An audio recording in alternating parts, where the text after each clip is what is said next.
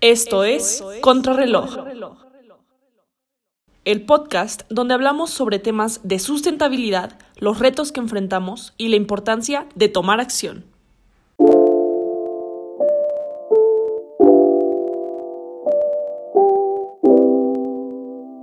Bienvenidos y bienvenidas al primer episodio de la segunda temporada. Estamos muy felices aquí al día de hoy, Pepe y yo, por esta nueva temporada. La verdad es que pasó bastante tiempo antes de vernos, ¿verdad? ¿Qué tal amigos, amigas? Qué gusto volver a compartir este espacio con ustedes y hablar de temas importantes y relevantes como se platican en este bello podcast. Y bueno, para esta nueva temporada se vienen capítulos muy muy interesantes y vamos a aumentar la frecuencia. Antes nos veían cada 15 días y ahora ya nos van a poder escuchar cada semana. Bueno, nos escuchaban porque vernos, vernos no como tal. Sí, ¿verdad? Bueno, no se escuchaban, pero es como si nos estuvieran viendo. O sea, con esta calidad de audio. Casi, casi. y si escuchan una mejora en la calidad de audio es que tomamos varias medidas, Pepe y yo. Ahí pónganos por redes sociales si sí se escucha mejor o no. Va, bebé late, sí. Interactúen con nosotros en nuestras redes sociales y estaremos compartiendo terminando este podcast. Pues sí. Oigan, el tema de este episodio está muy muy interesante. Vamos a hablar sobre las empresas con que son líderes en sustentabilidad. Es un tema, la verdad, muy muy interesante porque hay varias en México, yo pensaba que no. Y bueno, se podrán estar imaginando ahorita quién va a ser el protagonista en este episodio y sí, es Bimbo. ok, ok, ok. De hecho, creo que hay varios subtemas importantes que vamos a tocar ahorita. Que las define como tal, que hace que entren dentro de este rubro, si es una moda, una tendencia o algo que ya estaría más presente en la vida diaria. El informe de firmas con responsabilidad social a lo largo de, del tiempo. Y finalmente, pues varios ejemplos ¿no? de estas empresas líderes de México y el mundo, ¿no? Como marcan una pauta que pueden que sean pioneras en ciertas acciones y cómo pueden impactar estas a lo largo de, de los años. Pero a ver, Pepe, cuéntanos, porque hicimos aquí una pequeña investigación, pero ¿qué hace a una empresa ser sustentable? O sea, si yo tengo mi empresa y digo, no sé, por usar hojas recicladas ya soy sustentable, ¿o qué? ¿Que tienen que cumplir con ciertos criterios? Mira, como tal, el objetivo, ¿cómo decirlo?, intrínseco de cualquier empresa es, em, bueno, de cualquier empresa comercial, por decirlo de alguna manera, es eh, maximizar, utilidades. maximizar utilidades o reducir costos. A grandes rasgos, eso es lo que hace una empresa sustentable financieramente hablando. Rentable, ¿no? Rentable, ajá, exacto. Sin embargo, creo que también hay varias aristas en este tema, en el sentido de cómo eres sustentable socialmente, cómo eres sustentable ecológicamente. Entonces yo creo que varias acciones de varias empresas, de diferentes de estas van incluidas hacia la parte social y ecológica. Es decir, cómo sus, el impacto que tienen en su comunidad, el impacto positivo que pueden tener en su comunidad es mayor a cualquier, a cualquier afectación o cualquier afectación o efecto como tal que pueden tener en cierta región del país. Que, que va más allá de proveer de un empleo, que eso ya viene, digamos, enganchado con la definición de una empresa que sea rentable, que sea viable financieramente hablando, pero que puedan retribuir al, al ambiente y a, la, y, a, su, a, su, comunidad y a su entorno. Mm, mira, eso está interesante y te voy a compartir igual en mi investigación. Pues vi que una característica esencial que debe de tener cualquier empresa que se quiera autoconsiderar sustentable es tener un seguimiento puntual de su huella de carbono. Y este es un punto muy muy importante porque es o sea, de cierta forma es difícil tener esta medición porque tienes que contar absolutamente todo, desde la cadena de suministro, tienes que medir, por ejemplo, eh, la materia prima que obtenga la empresa, debes de ver cómo hacer que no sea una explotación de recursos naturales, sino cómo tener un balance con el medio ambiente. Y muy pocas empresas llevan este seguimiento de la huella de carbono. Entonces es un punto importante a considerar porque es lo que hace difícil autoconsiderarse una empresa sustentable. ¿Y eso nada más en México o aplica en diferentes partes del mundo? Pues eso lo vi en México. De hecho, Forbes acaba de sacar el, el informe que dijiste al inicio. ¿Cómo dice que se llama? ¿Informe qué? Eh, firmas con responsabilidad social. Ese es un reporte que, que, saca Forbes y de hecho hubo 36 empresas mexicanas y esto que les estoy diciendo del seguimiento puntual de la huella de carbono fue en este reporte de Forbes. Yo supongo que en otros países debe de ser igual, o sea, todos deben de tener bien medido cuántas son sus emisiones de gases de efecto invernadero a la atmósfera, ¿no? Yo creo que sí hay un empuje importante del sector privado en ese sentido. Sin embargo, yo soy más de la idea que la parte pública también debe tener un peso considerable en esto, ¿no? Al final del día, como mencioné al principio, ¿no? Maximizar utilidades o reducir costos. Entonces, si desde el gobierno vienen iniciativas o desde el sector público, no el gobierno como tal, iniciativas que incentiven a las empresas eh, a adoptar estas políticas, podrá resultar bastante interesante y un poquito más funcional y más viable.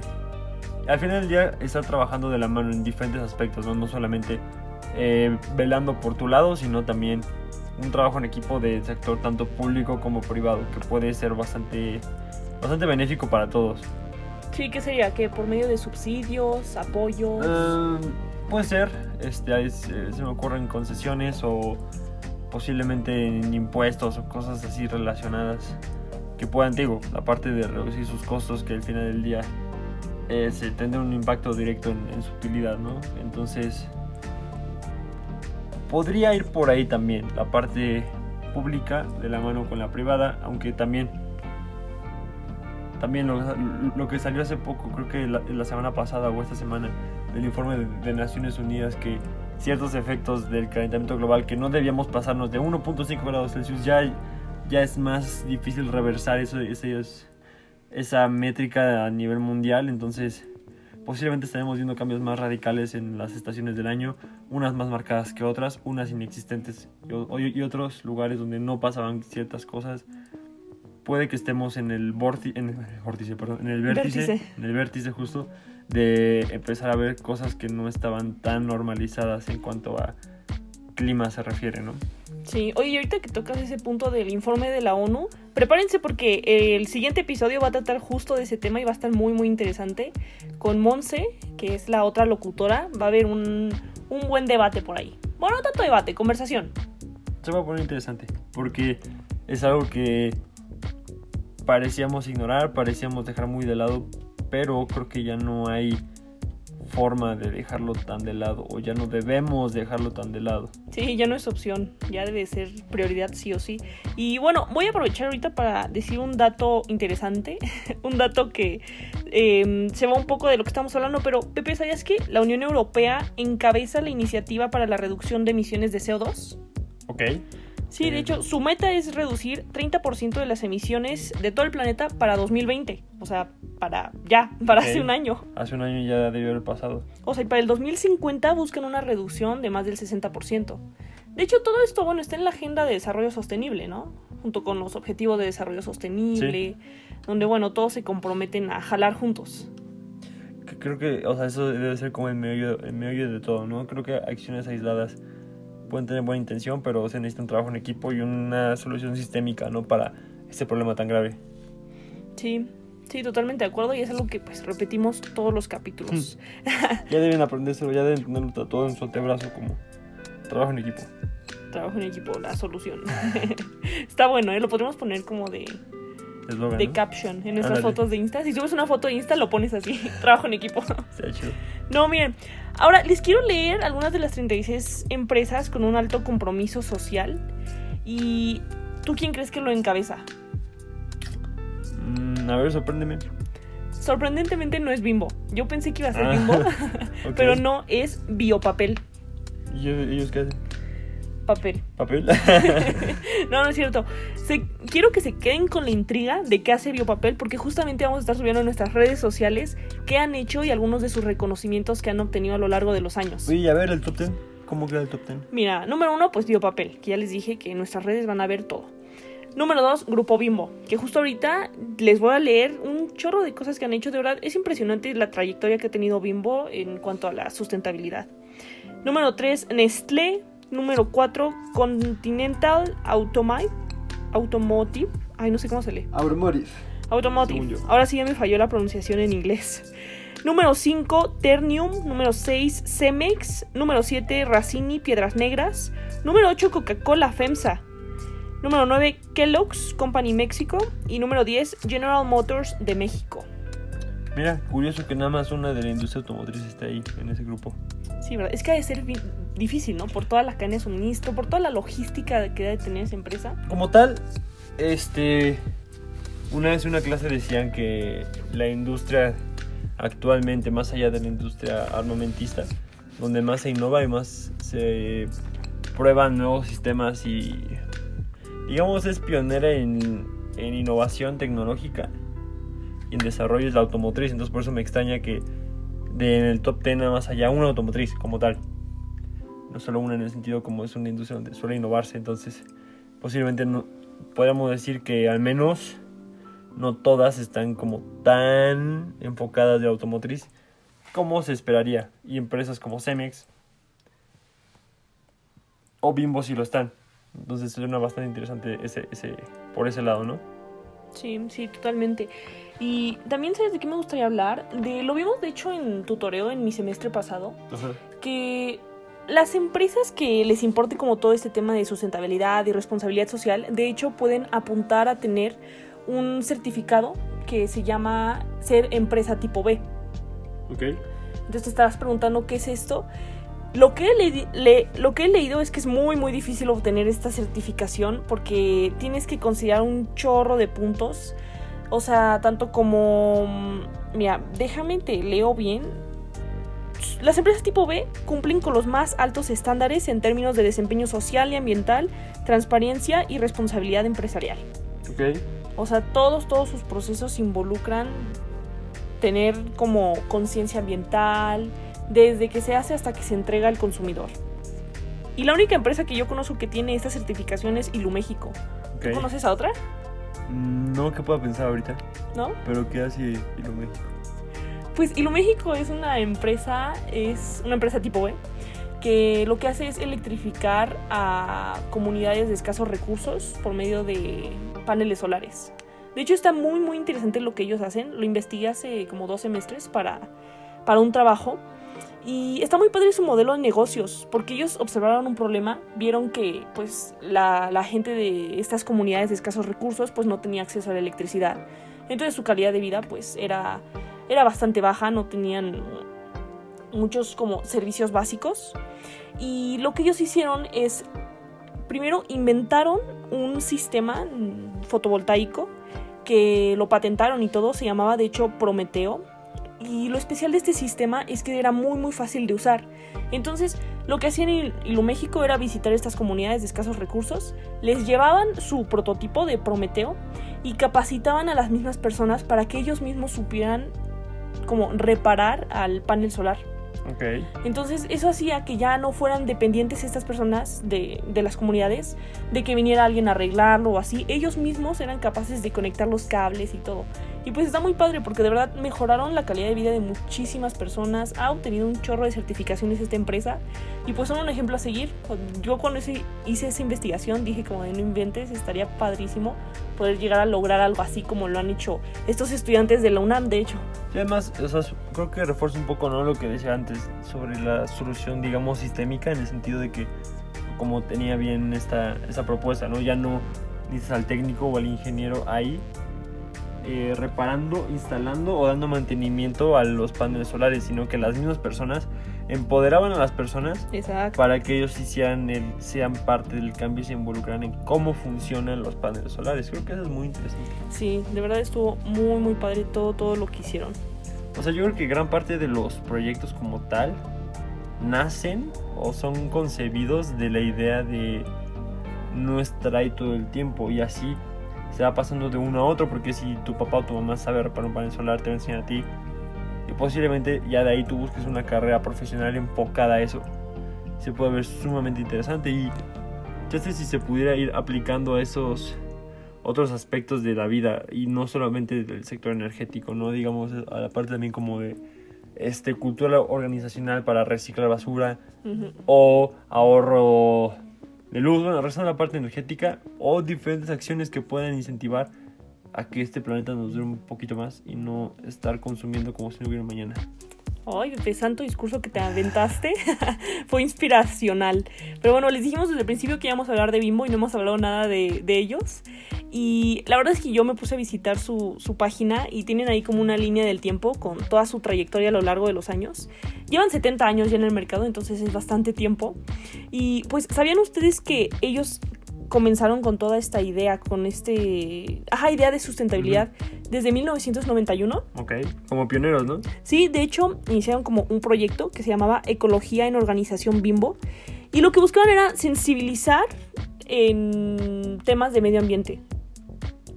Y pues bueno, junto con este proyecto también venía el control de la contaminación en agua, aire y suelo.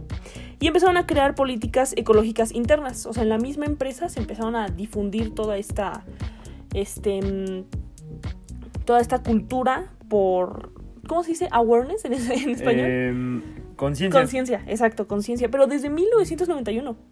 está interesante porque, según yo, como de 2000 para atrás, como que no era tan relevante el tema en las empresas, no se veía tanto porque los efectos del cambio climático... No parecía algo tan necesario como porque una empresa gastaría dinero en eso si no hay algo que los que los motive, que los incentive a hacer esto, ¿no? Entonces, creo que todo va muy, muy de la mano, ¿no? Como va cayendo como una, digamos, una serie de dominó, en donde una cosa lleva a la otra, y eso a la otra, y eso a la otra, y algo que parecía como un proyecto de alguna persona o algunas personas que querían hacer algo diferente, ya parece ser algo más de tendencia, no solamente de obligación. Aunque a mí sí me gusta decir de que estamos en cierto punto donde ya tiene que ser obligación. De nuevo, de nuevo lo decimos, ya no es opción, es obligación. es que no le pasamos repitiendo eso cada capítulo. Ah, pues que se les quede, no importa. Otra cosa para tatuarse. Pero bueno, siguiendo con los reconocimientos que ha tenido Bimbo. ya patrocínenos, Bimbo, por favor. Patrocínenos. en 2012, por ejemplo, inauguraron su primer parque eólico, Piedra Larga. Es más, ¿tú sabías que las camionetitas de Bimbo son operadas con energía eléctrica? Algo, algo había escuchado. Sí, de hecho hasta viene anunciado, o sea, porque ellos saben que eso les da cierto renombre, entonces aprovechan y pegan ahí como en la camioneta, así como esta camioneta está siendo operada por energía eólica. Está interesante. Sí. Es una buena publicidad, ya me dieron ganas de comprar algo de ahí. De hecho, mira, aquí justo en 2013 tuvieron un gran porcentaje de sus vehículos eléctricos. Ok. Sí. Y bueno, son más reconocimientos. Esto tampoco es patrocinio de Bimbo, entonces nada más voy a cerrar el tema diciendo que en 2019 obtuvieron un premio a la sustentabilidad que se los dio una revista especializada que se llama Baking and Snack. Y pues bueno, después del corte platicaremos un poco acerca de qué opina la gente si la sustentabilidad es rentable. ¿Ustedes qué opinan? ¿Que sí o que no?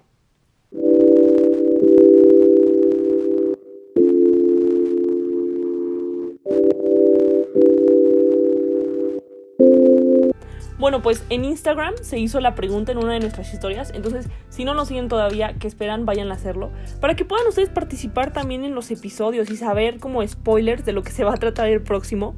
¿Y tú qué opinas, Pepe? Tú que no has visto los resultados, ¿qué porcentaje crees que puso que sí, que ser sustentable sí es rentable? ¿Y qué porcentaje crees que puso que no, que no es rentable? 50-50. Mm, ¿50-50? Pues mira, fue 67% sí y el restante puso que no. Ok, se puso bastante. Hubo bastante interacción, ¿no? Como para que hubiera un porcentaje tan así. Sí, de hecho, yo pensé que la mayoría de la gente iba a poner que ser sustentable sí es rentable. Pero pues no, un gran porcentaje puso que no. Ok. Es que, te digo, es la parte. Si no hay una forma tan tangible o tan real de decir, voy a reducir mis costos de esta manera, que ahí entra otra vez la parte de la, la parte pública, donde yo insisto que es un trabajo en equipo como tal. Sí, sí, donde se ponga el terreno, ¿no? El terreno para que lo puedas hacer, con políticas que lo apoyen, subsidios, todo el tipo de apoyo que pueda venir de parte del sector público, pues es bienvenido. Se agradece, se agradece. Y mira, en Instagram aparte también pusimos como una cajita en la que podían escribirnos su opinión, por si no nada más querían poner sí o no. Y me gustó mucho una opinión que alguien me dijo, ¿sabes qué? ser sustentable claro que es rentable y más que nada por la tendencia internacional hacia la sustentabilidad que está surgiendo hoy en día. Y yo sí me quedé como de, ay, se ve que esta persona sabe. Porque bueno, era justo lo que tú decías, Pepe, que hoy en día esta tendencia se está haciendo marcada y las empresas que no empiecen a alinearse con los objetivos de desarrollo sostenible se van a quedar en desventaja. Porque, por ejemplo, puede ser, ok, que en México tal vez no se impulse mucho esa parte, por diversas razones.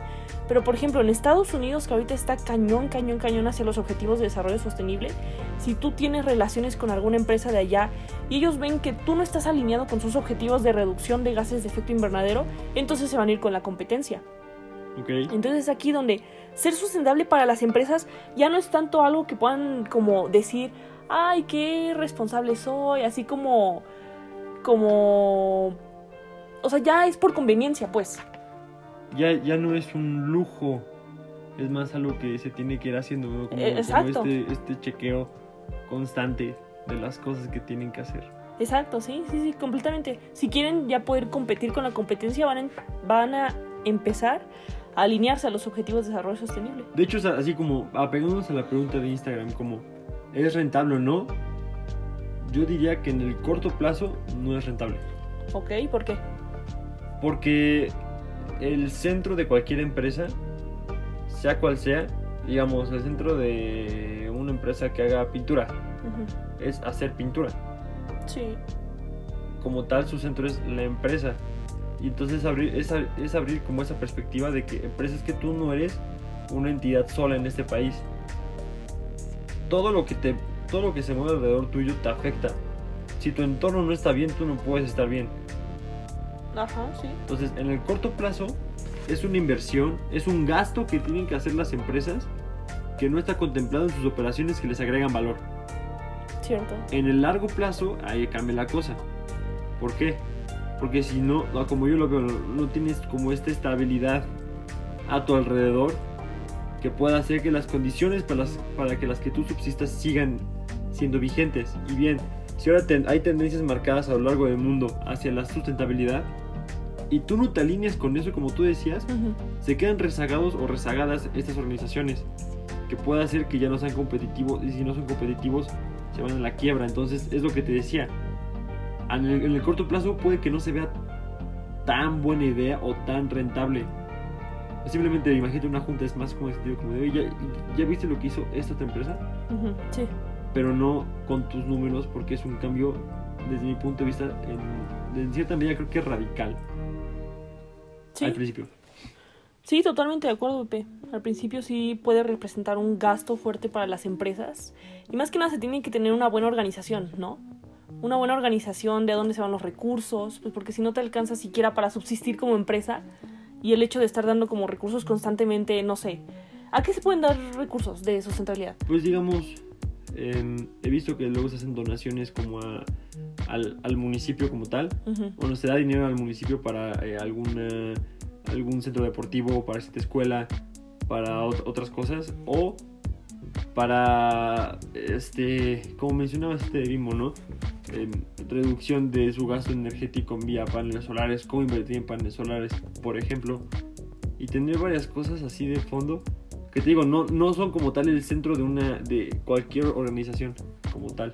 Sí, y más que nada, ¿sabes qué? También llevar el conteo de los gases de efecto invernadero que se sueltan a la atmósfera, o sea, la huella de carbono, eso también es costoso porque involucra personal, recursos, tiempo y destinar todo este tipo de, de factores, pues le quita dinero a la empresa. En, en el corto plazo. En el corto plazo, cierto, en el corto plazo. Pues qué buen debate. La verdad es que nos gusta mucho escuchar la opinión de los que nos están escuchando en, este episodio. Y pues ya saben, si quieren seguir dándonos su opinión para futuros capítulos, por Instagram síganos contrarreloj-sem.